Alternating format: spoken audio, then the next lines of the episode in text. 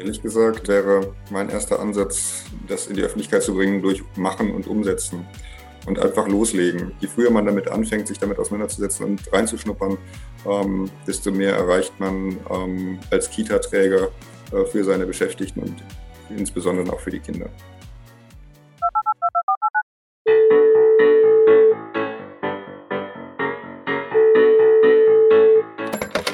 Christel van Dieken.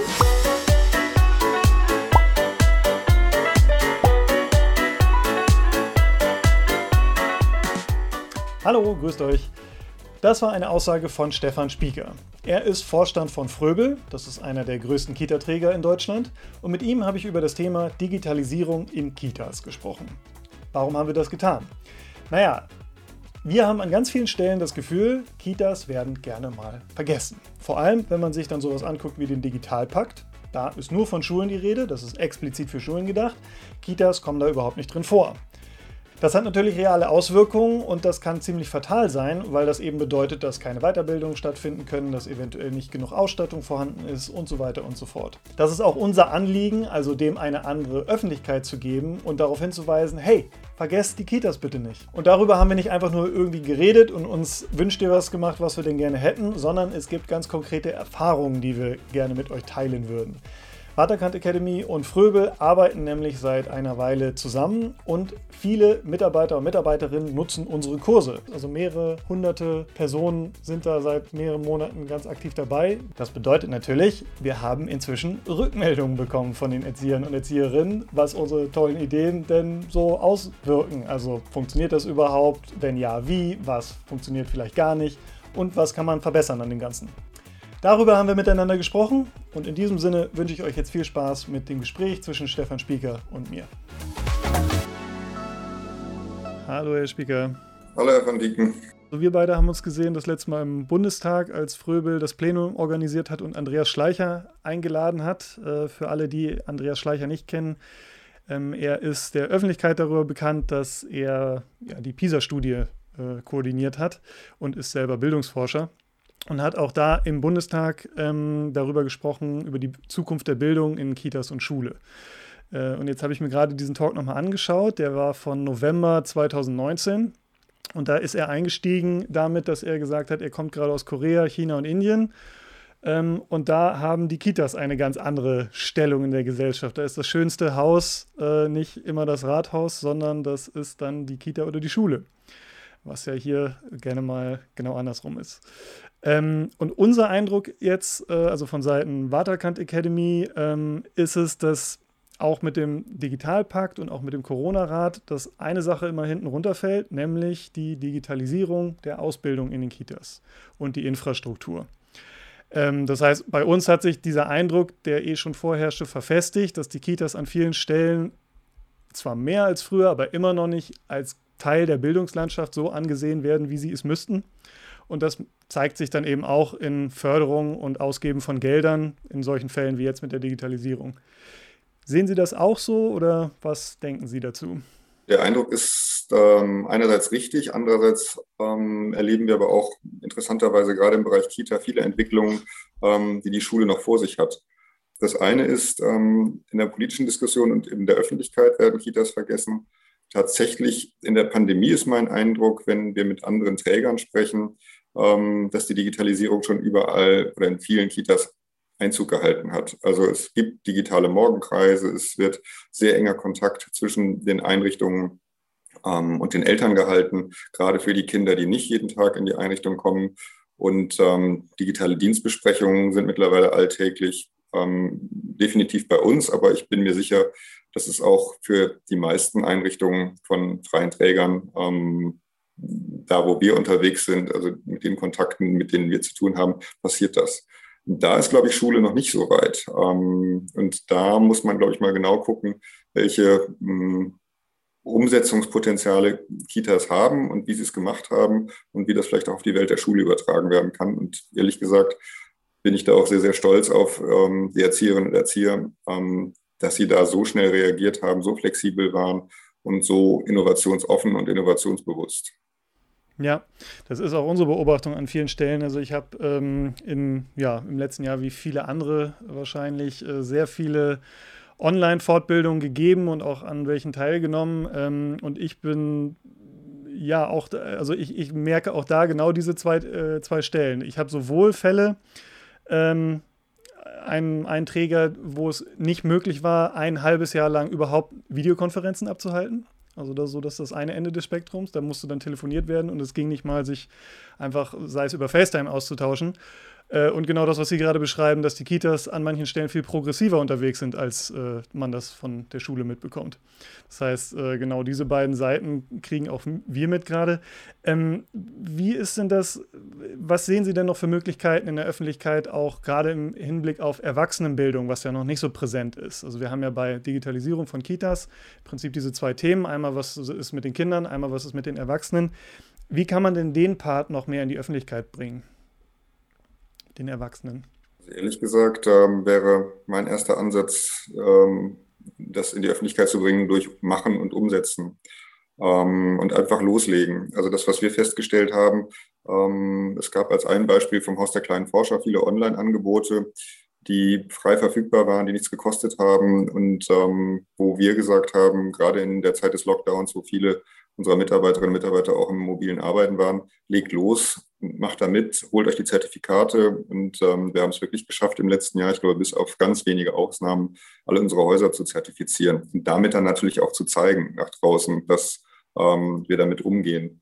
Ähm, wir erleben ähm, ein sehr positives Feedback bei den Kolleginnen und Kollegen, die ähm, ihre Seminare machen von Waterkant. Ähm, die sind sehr beseelt. Man merkt, dass sie, obwohl es halt online läuft, und das ist halt der Verdacht, den man oft bei Online-Seminaren hat, dass es nicht so in Herz und Seele eindringt ähm, und nicht so hängen bleibt. Ähm, aber das ist überhaupt nicht der Fall. Also man kann mit guten Formaten ähm, sehr viel bewegen, was dann auch wieder auf die Haltung sich bezieht bei Erziehern und Erziehern. Und das ist halt besonders wichtig und nicht nur reine Wissensvermittlung. Hm. Und wenn ich jetzt sage, machen, machen, machen, ähm, wir sehen Stück für Stück und je intensiver wir damit umgehen, dass die Akzeptanz im Haus steigt, dass es sich verbreitet, dass es Mund-zu-Mund-Propaganda gibt. Ähm, und das muss man nutzen. Ähm, politische Forderungen wird man immer wieder erheben können und müssen. Aber ich glaube, es ist halt einfach eine Möglichkeit, die auch Sinn macht, auch vor dem Hintergrund von Kosten. Wir sparen die ganzen Fahrtkosten, wir fahren die, äh, sparen die Fahrzeiten. Ähm, wir haben nicht so viele Ausfälle in den Kitas, weil es teilweise auch mal am Tagesrand kleinere Seminare gemacht werden können, die jetzt nicht ganztägig sind äh, oder Workshops ähm, online ähm, wahrgenommen werden können. Ähm, und ähm, das Spannende ist halt gerade, dass es so ein Bereich ist, der durch Ausprobieren auch wahnsinnig viel Entwicklung zeigt. Also es ist ähm, gefühlt ähm, jeden Monat gibt es neue Entwicklungen und es gibt neue Methoden. Ähm, und ich glaube, man sollte auch gar nicht so lange planen, sondern bestimmte Sachen, gerade wenn man es selber macht, auch einfach mal ausprobieren und gucken, wie kommt es an und dann weitermachen. Also wir erleben, dass die ganzen äh, Präsenztrainer, die sind halt jetzt auch dabei, auch unsere Leute aus dem eigenen Haus im Bereich Kinderschutz, ähm, Fälle abzuarbeiten online. Ähm, es geht halt nicht anders. Und ähm, von Seminar zu Seminar wird, werden immer besser. Und äh, mittlerweile sagen die manchmal, das ist fast besser als damals, ähm, weil es halt das, das Format halt auch neue Möglichkeiten mit sich bringt. Ähm, beseelt ist ja ein schönes Wort. Habe ich jetzt noch nicht so oft in Verbindung mit Online-Kursen gehört. Ja, das, also ich glaube, viele Formate, die ich mal so gesehen habe, reingesehen habe, sind halt so, dass man sich Filmschnipselchen anguckt, Erklärvideos, ähm, dass man sich Texte hochladen kann, PDF-Texte und dass das in so eine Verbindung gebracht wird. Und dann nimmt man halt einfach Wissen auf, aber es gibt keine emotionale Verankerung. Und ähm, eine emotionale Verankerung bedeutet halt einfach, ähm, dass ähm, ich irgendwie besser auf die Information zurückgreifen kann und sie mich, glaube ich, in meiner laufenden Tätigkeit besser begleitet und ähm, ich dazu immer wieder Bezüge habe. Ich habe das einmal bei Frau van Dieken gesehen, die ähm, so ein Engelchen-Teufelchen-Diskussion geführt hat ähm, in einem Format. Das hat mich sehr beeindruckt. Dann gilt das Prinzip wie immer nach Lösungen suchen. Und wenn ich jetzt überhaupt gar nicht weiß, was mein Schwerpunkt ist, ich, ich weiß das überhaupt gar nicht, Schwerpunkt. Das ist wirklich ein Problem oder kann ein Problem sein oder Ich erlebe das häufig in Teams, dass das wirklich eine Schwierigkeit ist. Weil das einfach so schön war, dass man halt die beiden Seiten von verschiedenen Situationen beleuchten kann und muss. Ähm, ob das die eigene Persönlichkeit ist oder ob das ähm, auch teilweise strittige Fragen sind, wo man immer einen schmalen Grad gehen muss. Ähm, geht man links rum, geht man rechts rum. Ähm, und ähm, ja, diese Formatvielfalt, sie muss halt in den Kopf geraten. Gab es irgendjemanden, der zu Ihnen gekommen ist und irgendwas von dem Seminar erzählt hat, äh, wie es ihm da ergangen ist oder ihr? Tatsächlich sehe ich das direkt aus unseren regelmäßigen Monatsberichten in den Regionen, wo die Fortbildungen stattgefunden haben. Das ist ich sage wieder beseelt und beherzt, ähm, in den Alltag eingebunden wird. Und das, ähm, wenn Sie sehen, die setzen sich sehr, sehr stark ähm, mit den Werkstattmodellen auseinander und ähm, wenden die Begriffe an, die dort, ähm, die wir von Waterkan kennen, dann ist es offenbar angekommen. Und ähm, ich habe den Eindruck, dass das dann auch Methoden sind, die gerade jetzt stärken. Also viele Kolleginnen und Kollegen hm, erleben ja die Zeit als eine sehr, sehr heftige Belastung die Angst und Sorge, sich anzustecken, die Verantwortung, die man für die Kinder trägt, die Hygienemaßnahmen, die oben drauf kommen, die vielen Gespräche mit den Eltern, um Sicherheiten, Unsicherheiten zu nehmen. Ähm, und ähm, die Möglichkeit, manchmal können ja auch unsere Leute dann mobilen Arbeiten was machen, dann halt zu lernen und dass das dann auch noch Spaß vermittelt. Ähm, ich glaube, das stärkt wirklich sehr. Auch übrigens ein ganz wichtiger Punkt, rein online wird halt wahrscheinlich nicht gehen. Sie brauchen immer viele Andockstellen an die Praxis. Also wann wird es reflektiert in der Teamberatung? Wann wird es reflektiert in einem Gespräch mit der Leitung? Wie kann es aufgenommen werden in einer kleinen Arbeitsgruppe? Welche Dinge kann ich, hm, und sei es in Form eines Podcasts oder eines kleinen Interviews, was man, was der Teilnehmer in einem Online-Format aufnimmt, ähm, wieder zusammengefasst werden und wieder zurückgespielt werden. Ich glaube, das ähm, zeichnet hinterher den Erfolg einer Online-Fortbildung aus unser Ziel bei dem Ganzen ist ja jetzt auch, auch fernab von, von Waterkant oder das ist einer der Gründe, warum ich auch dabei bin. Ich mache das ja schon eine Weile. Ich habe vor zehn Jahren schon mal einen Kurs äh, in der Form ähm, produziert. Da habe ich das bei den Unis mitbekommen, wie sich das weiterentwickelt hat. Ähm, und da habe ich schon mal, ich habe das Gefühl, ich durchlebe diese Entwicklung jetzt ein zweites Mal weil bei äh, den Unis ähm, auch ähnliche Fragen waren. Ersetzt das das eigentliche Lernen? Müssen wir uns, äh, treffen, treffen wir uns dann gar nicht mehr? Sind dann die Profs äh, unnötig? Äh, und ähm, wie kann denn, ist, ist denn das überhaupt sinnvoll, so zu lernen und so weiter und so fort? Ähnliche Sachen passieren jetzt auch gerade im Kita-Bereich. Ähm, aber auch da, glaube ich, ist wirklich genau diese Verzahnung zwischen analog und digital total wichtig. Und ich finde das, also ich kann das nur äh, unterschreiben, was Sie sagen mit dem einfach machen und ausprobieren ähm, weil genauso kommt man da hin. Wir haben vor drei Jahren das in der Form so auch noch nicht produziert und ich habe ähm, den Bürgermeister von Rostock gerade im Kopf, mit dem ich am Interview gesehen habe vor kurzem, der äh, vorher Möbelhändler war und sagte, naja, als, weil Rostock relativ gut dasteht gerade in, in den Corona-Zahlen, äh, der scheinbar auch ein Pragmatiker ist und der sagte, naja, ich habe halt mit einem Startup gesprochen äh, bei uns im Lokalen, habe dafür 7000 Euro eine App entwickeln lassen, äh, um die ähm, äh, um die Anmeldung für die Impfung vornehmen zu können. Äh, und das war eigentlich nicht so der konventionelle Weg, das so zu machen. Und äh, mein Eindruck ist, das ist jetzt der, der Punkt der Geschichte, dass auch Fröbel da in so eine Richtung gerade geht. Dass Fröbel ja auch mit uns einfach gesagt hat, wir probieren das jetzt mal aus, wir legen jetzt mal los. Ähm, wie ist denn da der, wie sind denn da sonst so die Erfahrungen und was ist da auch in Zukunft noch geplant? Also ich würde, würde mal behaupten, dass ein Großteil der Fortbildung in Zukunft, insbesondere der Individualfortbildung, online erfolgen wird. Ähm, insbesondere alle Fortbildungen, die jetzt nicht unbedingt ähm, etwas Haptisches ähm, oder bewegungsorientiertes, also Atelierarbeit kann man nicht online machen wahrscheinlich, ähm, Bewegungsfortbildung, ähm, also wo man mit ähm, sehr stark mit Bewegung arbeitet oder den, den Bewegungsraum betreffend oder das Thema Kochen und Küche wird wahrscheinlich auch nicht so die Plattform sein, weil es da auch, auch um das Erleben geht. Mm, aber ähm, ich sag mal so, überall, wo man den normalen Konferenz- oder den normalen Seminarraum hat ähm, und wo es nicht um Teamfortbildungen geht, ich glaube, da haben Online-Formate wirklich eine extreme Stärke. Und ähm, was wir jetzt gerade ähm, umsetzen, ist ein sogenanntes Fröbel-Curriculum, wo wir die Kolleginnen und Kollegen, die neu zu uns kommen und wo wir den Eindruck haben, die müssen ein paar Dinge mitnehmen. Unsere starke Kinderrechtsorientierung, das Thema Partizipation, ähm, Sprachbildung, Sprachentwicklung ähm, für Kinder, mh, dass wir ähm, die als Online-Formate aufsetzen werden. Mh, und das hilft uns insbesondere auch bei ähm, der Sicherstellung, dass alle Kolleginnen und Kollegen ähm, an diesen neuen Formaten und diesem Fröbel-Curriculum teilnehmen. Weil sie haben sich früher fast zu Tode verwaltet, dadurch, dass man immer Nachholerseminare einrichten muss. Ähm, und bei Online-Formaten kann man das ganz wunderbar individuell machen. Aber auch da kommt es auf die Verankerung an. Wann hat die Kollegin mit der Fachberatung gesprochen, also die dieses Curriculum macht? Wann hat die Kollegin, die das Curriculum macht, mit der Leitung gesprochen? Wann bringt sie Themen aus dem Curriculum wiederum in eine Teambesprechung mit ein.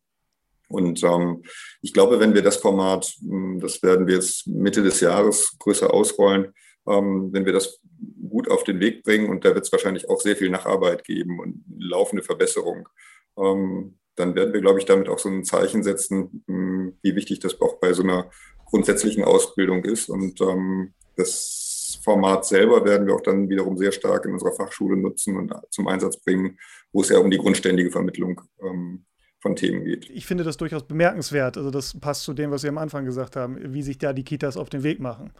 Ähm, dass das auch in dieser Größenordnung passiert. Das sind nicht zwei Leute, die da mal sitzen, sondern das sind halt tatsächlich schon Tausende, wo schon gute Erfahrungen gemacht werden. Und äh, da hatten wir vorher schon drüber gesprochen. Uns ist es einfach auch wichtig darzustellen, es gibt auch funktionierende Projekte jetzt schon und Initiativen und Überlegungen, weil man ja immer so diese Horrormeldungen gewohnt ist, dass nichts funktioniert am Digitalen an vielen Stellen. Ähm, das ist ja oft auch so. Äh, auch ich habe da durchaus meine Frustrationen an genug Stellen, ähm, aber es gibt eben auch funktionierende Beispiele. Und da ähm, ist eben das, was, was wir zusammen machen, was das Haus äh, der kleinen Forscher macht, äh, was Fröbel vorhat, das sind alles so, äh, ja, letztendlich Projekte, wo es sich, glaube ich, lohnt, hinzuschauen. Vielleicht ist das sogar einer der wenigen Bereiche, wo man wirklich ganz stolz sagen kann, hier kann Schule mal wieder einiges von dem Bereich Kita lernen ähm, und mal hingucken und auswerten, wie das geht, weil ich glaube, da ist der Bereich Kita wegweisend für das, was in Schule eigentlich auch gehen müsste. Ich glaube, das können wir tun an der Stelle. Wir haben gerade ja ein Interview mit Gerald Hüther auch noch geführt ähm, und der sagte ja auch, die Umgestaltung der Schule beginnt im Kindergarten. Die Umgestaltung der Schule beginnt im Kindergarten. Und zwar mit den Eltern und den Trägern von Kindereinrichtungen, die sich dazu entscheiden können, dass das Wichtigste, was ein Kind aus dem Kindergarten mit ins Leben hinausnehmen sollte, diese ungebändigte und ungezügelte Freude am eigenen Entdecken und Gestalten ist. Und letztendlich ähm, ist das ja auch eine Perspektive, die an vielen Stellen nicht eingenommen wird. Also Bildung beginnt ja im Kopf vieler einfach mit Schule. Kita fällt da hinten runter. Und die Realität an vielen Stellen ist, das kriegen ja viele gar nicht mit, die jetzt nicht so, ich sag mal, in der Bubble, in der Kita-Bubble sind, ähm, dass die Kitas eben sich ganz stark auf den Weg machen und dass dort Konzepte äh, passieren, von denen sich die Schule teilweise eine Scheibe abschneiden könnte. Ähm, vielleicht dazu passen, Sie haben erwähnt, dass Sie äh, gerade ähm, einen Präsentator entwickeln, äh, der auf KI-Basis arbeitet. Können Sie dazu äh, zwei, drei Worte sagen? Ja, tatsächlich sind wir von einem unserer Forschungspartner angesprochen worden, ähm, in welchen Bereichen künstliche Intelligenz ein Anwendungsfeld im Kindertagesbereich sein könnte, also im Bereich von Kindertageseinrichtungen. Ähm, und ähm, wir haben relativ schnell identifiziert, dass die Kommunikation zwischen ähm, Erzieherinnen und ähm, Eltern ähm, ein Feld ist, wo wir äh, etwas brauchen können, was KI gestützt ist, nämlich ähm, das Kommunizieren in fremden Sprachen. Wir haben immer mehr Kinder in unseren Einrichtungen, die Deutsch als Zweitsprache erwerben und wo wir kaum an die Eltern herankommen, weil die teilweise mit Fluchthintergrund etc. sehr schlecht Deutsch sprechen ähm, und ähm, die Vermittlung von pädagogischen Inhalten extrem wichtig ist. Und ähm, da versuchen wir gerade so ein KI-gestütztes, ich sag mal, Untertitelungssystem ähm, auf den Weg zu bringen. Es gibt ja auch gute deutsche KI-Entwicklungen in dem Bereich Übersetzungen, DeepL und Co. Ähm, und das zu kombinieren mit ähm, einer Darstellung und dann natürlich dem Lernen von pädagogischen Fachbegriffen.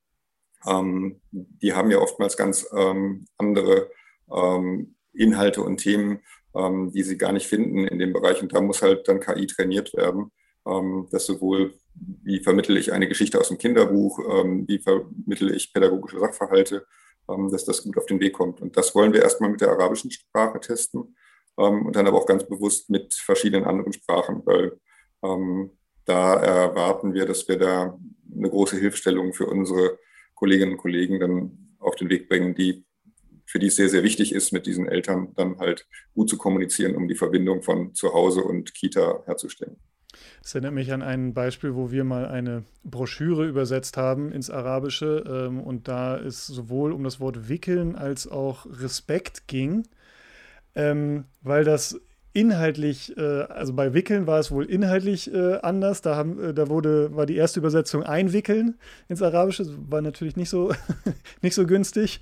Äh, und bei Respekt ähm, war das Thema, dass die Konnotation eine andere ist. Also dass Respekt hier eher so mit Augenhöhe verbunden wird und im arabischen Sprachraum, so wurde mir gesagt, äh, dann eher mit Autorität. Äh, und dass da durchaus nochmal sehr interessant war, wie, äh, ja, also wie, wie die einzelnen Worte dann übersetzt werden. Ich finde das spannend. Also, aber das läuft jetzt gerade an, da gibt es jetzt noch keine Erfahrung. Ne? Genau, das geht jetzt los. Ähm, das Beispiel, was ich immer gerne nehme, ist das Wort Einrichtungskonzeption, ähm, wo dann der äh, normale Übersetzer dann sagt, so ähm, architektonische Konzeption, wie richte ich mich zu Hause ein und äh, das, das ist so eine Anwendung aus dem Möbelhaus. Und bei uns hat das natürlich eine ganz andere Bedeutung. Ja, oder so schöne lange deutsche Worte wie dann die Fortbildungsausrichtungskonzept oder ähnliches. Genau, genau, genau. So in die Zukunft geschaut. Was sehen Sie denn noch für Chancen und Herausforderungen in dem Bereich? Digitale Bildung für Erwachsene im Kita-Bereich. Also ich glaube, fast alles, was momentan im Bereich Mitarbeiter gedacht wird, können wir in Zukunft auch auf dem, im Bereich Zusammenarbeit mit Eltern denken. Ähm, das, was wir jetzt auch erlebt haben, ist, dass ähm, viele Formate gut auch in Elternabenden fun funktionieren und wir immer mal so Veranstaltungen hatten, wo wir ähm, Fachleute auch in äh, zu Elternabenden eingeladen haben. Das waren dann tolle Veranstaltungen. Da dachten wir, ach Mensch, ähm, das hat jetzt nur für diese Einrichtung geklappt. Das würden wir gerne auch zehn anderen Einrichtungen anbieten. Ähm, und da das Thema Zusammenarbeit mit Eltern und Elternbildung im Bereich pädagogischer Sachverhalte, da ist noch viel drin. Und ähm, ein Stichwort wäre dann halt so das ähm, digitale Familienzentrum als Ort, wo viele digitale Angebote für Eltern zusammengefasst werden. Also das wäre aus meiner Sicht dann der schnell abgeleitete nächste Schritt aus dem Bereich der pädagogischen Fachkräfte in die Zusammenarbeit mit Eltern. Ja, ähm, auch diese, dazu passt dann auch wieder diese Kombination aus, ähm, äh, aus, aus öffentlich kostenlos verfügbaren und Bezahlinhalten. Ne? Also das ist was, was wir mitbekommen, was total gut funktioniert, dass man sozusagen öffentlich, meinetwegen per YouTube oder Newsletter oder ähnlichem Informationen bereitstellt, damit man das auch mal schnell kostenlos weiterschicken kann. Ähm, und für ja, eine stärkere Vertiefung, äh, Vertiefung gibt es dann eben vorkonzipierte Kurse und Angebote. Da gibt es von Fröbe ja auch äh, viel Infomaterial, was man sich anschauen kann. Genau. Ja. Haben Sie selber noch äh, einen bestimmten Wunsch oder einen Kommentar, den Sie jemand mit auf den Weg geben möchten, der vielleicht gerade darüber nachdenkt, äh, sich mit dem Bereich auseinanderzusetzen? Also man kann nur jedem sagen, plant nicht zu lange, versucht einfach mal, euch mit dem Thema auseinanderzusetzen, ähm, probiert mal ein paar Formate aus das ist ein Bereich, wo man jetzt keine Perfektion erwarten sollte und auch nicht ansetzen sollte, sondern wo ich mir sicher bin, es wird sich in den nächsten Monaten und Jahren auch sehr, sehr viel entwickeln. Ähm, und das ist ein Bereich, der sehr im Fluss ist. Und da sollte man, also je früher man damit anfängt, sich damit auseinanderzusetzen und reinzuschnuppern, ähm, desto mehr erreicht man ähm, als Kita-Träger äh, für seine Beschäftigten und insbesondere auch für die Kinder. Ich würde höchstens noch ergänzen, äh, und ich finde auch, das passt dann zu, zu dem Thema mit Fröbel, äh, es kostet auch Geld. Das heißt, nehmt gerne Geld in die Hand. Gute Bildung äh, muss, nicht, äh, muss nicht teuer sein, äh, aber ist halt auch nicht komplett kostenlos äh, zu bekommen. Von daher lohnt es sich, glaube ich, ähm, das nicht nebenbei zu betrachten, sondern daraus ein, ja, ein, ein bewusstes Projekt zu machen und das auch dementsprechend mit Geld auszustatten. Genau. Also mm, und wenn man das vergleicht mit dem, was ansonsten an Trainingsaufwand und äh, wie gesagt Fahrtkosten dann mm, ähm, in Bildung, in Fortbildung von Mitarbeitern gesteckt wird, ich glaube, das kann man gut auch in gute ähm, Online-Fortbildungsformate investieren. Ja, also was, was ich einfach glaube, was, was wirklich der entscheidende Part bei dem Ganzen ist, ähm, kann man letztendlich dann auch größer sehen oder denken. Ne? Äh, ich, ich bin durchaus frustriert wenn ich mir angucke, wie das bei den Schulen läuft an vielen Stellen. Ähm, weil, ja, keine Ahnung, so Leute wie ich oder auch andere haben ja seit Jahren im Prinzip genau davor gewarnt oder nicht nur gewarnt, sondern gesagt, legt doch einfach mal los, testet es aus, lasst nicht nur den einen Lehrer, der da irgendwie mal was von PowerPoint gehört hat, das Whiteboard bedienen, ansonsten steht das in der Ecke.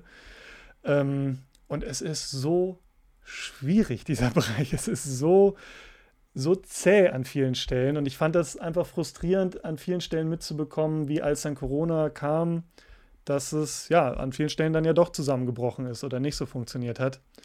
Ähm, was aus meiner Sicht nicht hätte sein müssen. Es hätte nicht so dramatisch sein müssen an vielen Stellen. Also jetzt kann ich wieder Schleicher zitieren, der hatte neulich in einem Interview gesagt, hm, dass die Schulen eigentlich viel mehr hm, nach, auf die anderen Schulen schauen sollten. Und gerade in Schulen wird wohl viel zu sehr immer nach oben geschaut, so nach dem Motto, was sagt mir jetzt die Bildungsbehörde und was muss ja. ich tun und ähm, was kommt als nächstes. Und ich glaube, das ist die Stärke des Bereichs Kindertageseinrichtungen, dass wir mehr aufeinander gucken und ähm, uns bei den Entwicklungen ähm, durch die große Zahl von freien Trägern auch so ein bisschen gegenseitig treiben ähm, und treiben lassen. Ähm, und das hat diesen Bereich deutlich flexibler und schneller gemacht. Hm, ich kenne bis heute keine gute Aufstellung oder Nebeneinanderstellung der verschiedenen Schulplattformen. Also welche hat wo mhm. Stärken und Schwächen und ähm, welche nehme ich wann. Also Lernraum Berlin auf der einen Seite und dann It's Learning und ähm, dann gibt es die HPI Schulcloud. Die leisten ja alle einiges, aber wir haben halt auch Leistungsunterschiede und das einfach mal nebeneinander zu stellen, das war mal ein kurzer Bericht im Tagesspiegel, aber fundiert kenne ich da wirklich gar nichts. Ähm, mhm. Und wie trifft dann ein Lehrer eine Entscheidung? Und dann kommt ständig irgendwas von der Datenschutzbeauftragten, ja. ähm, die dann sagt, Teams darf man nicht nehmen und Zoom darf man nicht nehmen und hm, darf man nicht nehmen. Aber es gibt auch keine Alternativen im Prinzip, sondern man kann halt nur genau. das dann nicht nehmen. Ja. Ähm, Big Blue Button kann man dann nehmen, aber da haben wir gesehen, wie dann die Server zusammenbrechen, wenn es dann halt flächendeckend in Berlin plötzlich eingesetzt wurde. Ja. Ähm, und das, was wir halt in der Kita jetzt haben, so wie wird es halt dann in die laufende Arbeit integriert? Also ähm, es ist ja nicht nur immer bespielen und wir laden jetzt halt das hoch, sondern der Klassenraum hat ja plötzlich ganz neue Dimensionen. Bestimmte Sachen gehen viel besser, aber man muss halt dann die, Fort die, die, die äh, Digitalisierung auch direkt mit dem Schüler denken. Und der Schüler kriegt dann halt mal einen Auftrag. Jetzt, ihr habt ja alle mh, hm, Handys mit äh, Videofunktion, jetzt nehmt doch mal ein Interview auf und jetzt befragt mal in der Straße die und die Leute, was sie vom Krieg erlebt haben, wenn das Thema Zweiter Weltkrieg eine Rolle, ist, ja. Rolle spielt. Und ähm, geht da mal irgendwie praktischer ran und diskutiert das in einer Runde und bildet kleine Arbeitsgruppen. Und ähm, dafür werden dann auch die Foren bereitgestellt. Und ähm, da kann man so viel machen. Ähm, aber also ich glaube, es gibt nur ganz wenige. Also die evangelischen Schulen sind da in Berlin sehr, sehr weit. Mhm. sich das, ach so, und dann gibt es die ausgezeichneten digitalen Schulen in Berlin. Ähm, das sind, weiß ich nicht, 10, 20. Glauben Sie, dass es da eine Vernetzung zwischen denen gibt? Das haben die mal selber organisiert ähm, und sich dazu ausgetauscht und immer gesagt, so, wir machen jetzt das und das und das und das, ähm, was ja auch wiederum hilft, mhm. aus dem Bereich heraus sich weiterzuentwickeln. Nichts koordiniertes von der Senatsverwaltung, nichts koordiniertes von den bezirklichen Trägern. Das ist ja einer der Gründe, warum wir so losgelegt haben, wie wir es damals getan haben. Ne? Dass wir gesagt haben, also wir haben ja mit der Stadt Hamburg ganz lange ähm, verhandelt auch, dass das anschlussfähig wird von der Ausbildung her. Und da ging es ja noch äh, verstärkt um Geflüchtete. Und dass wir gesagt haben, wenn wir uns das vorher absegnen lassen müssen, dann sind wir in zehn Jahren nicht fertig. So, das heißt, wir gehen den Weg andersrum. Wir bauen die Kurse so, wie wir zeigen möchten, dass sie gut sind. Versuchen Best Practice überhaupt erstmal zu schaffen damit dann andere sagen, ja, so könnte das funktionieren, das hätten wir auch gerne, was sich ja gezeigt hat, was ein ganz, ganz guter Weg war. Und vor allem, was, was wir total merken, und das ist ja auch was, was eigentlich nicht neu ist, aber im Schulbereich sehr als neu wahrgenommen wird, ähm, das Lernen an sich ändert sich ja. Also ich finde, was, was total zu kurz kommt, ist oft, es wird dann so gesagt, ja, Digitalisierung und dann, ich übertreibe jetzt mal, ich lege da drei iPads hin und dann ist das jetzt Digitalisierung. Und dann haben, die haben doch WLAN das ist aber ja nur, das ist so ein bisschen, als wenn ich ein Auto bauen will und sage so, ich habe dir da jetzt vier Reifen hingelegt. So, ja, okay, aber es ändert, was weiß ich, die Rolle des, des Professors oder des, des Lehrers, der ist nicht mehr Gatekeeper des Wissens, sondern ich habe dann so Flip-Classroom-Konzepte, die Wissensvermittlung passiert modularer und so. Also das hat gigantische Auswirkungen darauf, wie überhaupt gelernt wird. Und ich finde, da, ähm, wenn man da in andere Länder guckt, also ich, ich habe immer das Gefühl, wir stehen so diskussionstechnisch, stehen, andere Länder sind schon hier und wir reden noch darüber, ob wir manchmal WLAN anschaffen. Und dann, das ist so der Part, wo ich denke, Mann, das kann doch nicht sein. Wie, wo kommt denn diese, diese Angst her, dass man das einfach mal ausprobiert. Ja, wir haben dieses Datenschutzthema und wenn natürlich ein guter Beamter hört, das ist datenschutzrechtlich nicht okay, Teams und das böse Microsoft ja. dahinter, dann, dann trauen die sich schon mal nicht. Also es wird wenig wegfrei gemacht und ähm, von der Tendenz her können die Lehrer ja auch nur was falsch machen, gefühlt. Ähm, so, wenn, wenn sie dann das doch umsetzen. Oder. Vielleicht müsste man auch nochmal öffentlich kommunizieren, dass quasi das Risiko an der Stelle, äh, also was kann denn ernsthaft passieren, wenn jetzt jemand da für ein Praxisprojekt Padlet nutzt? Ich habe jetzt gerade selber einen Kurs gegeben an der Hochschule zum Thema Film und Foto äh, machen da haben wir dann jetzt Sachen gesammelt, wie man fotografiert. Was ist denn da Worst Case? Dass dann jemand sagt, okay, wir hätten das nicht nutzen dürfen. Und dann, dann schaltet man das wieder ab und dann sagt man, okay, das nehmen. Also so, ich, ich weiß auch immer gar nicht. Ich, ich finde, wir sind zwischendurch an dem Punkt, wo, wo quasi das Nicht-Ausprobieren als Risiko viel größer ist als, als das Ausprobieren.